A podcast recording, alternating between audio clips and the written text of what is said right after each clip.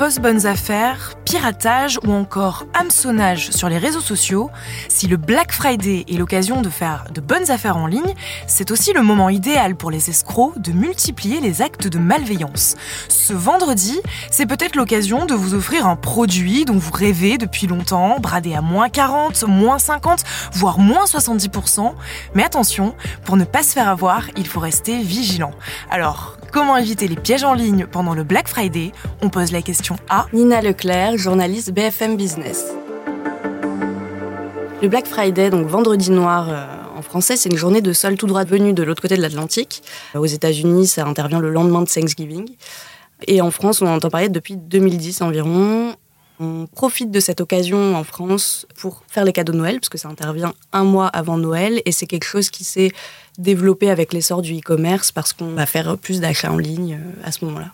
Alors quels sont les différents types de pièges dans lesquels on peut tomber en ligne On va avoir deux grands types de pièges à ce moment-là, de dangers qui vont menacer les consommateurs. Première catégorie, c'est celle de la fraude pure et simple.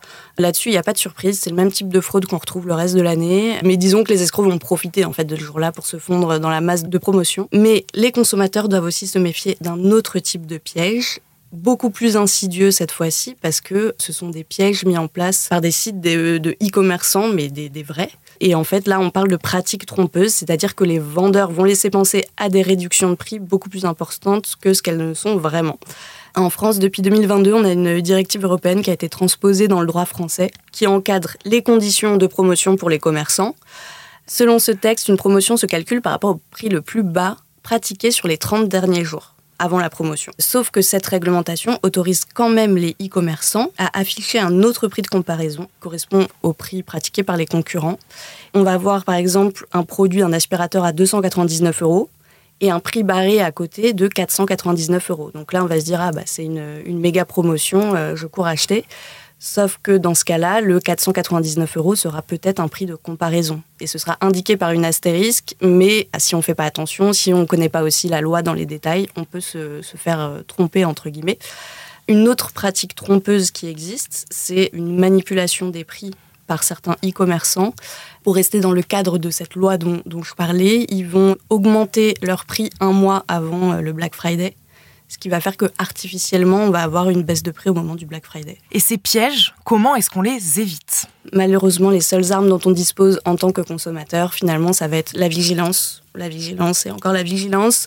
Le conseil de la DGCCRF, donc la répression des fraudes, sur son site est en fait un, un très bon conseil, même si ça paraît basique. Ça va être de jamais se précipiter pour acheter même si on a euh, un e-commerçant qui nous dit que c'est une vente flash, euh, qu'on a 24 heures, machin, ou qu'on n'a qu'un produit dans le stock, il faut jamais se précipiter, toujours prendre le temps de vérifier donc que c'est pas une fraude déjà premier niveau de tromperie bien vérifier que le site existe vraiment euh, vérifier l'URL même si parfois on a des URL très réalistes qui sont faits par les escrocs donc euh, voilà. On peut aussi privilégier plutôt les sites référents.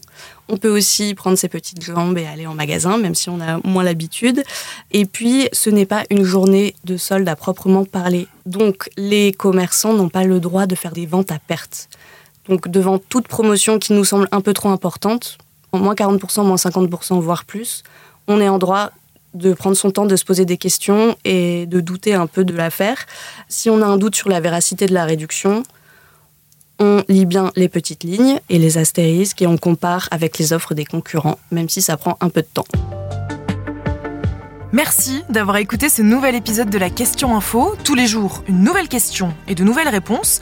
Vous pouvez retrouver ce podcast sur toutes les plateformes d'écoute, sur le site et sur l'application BFM TV. À bientôt!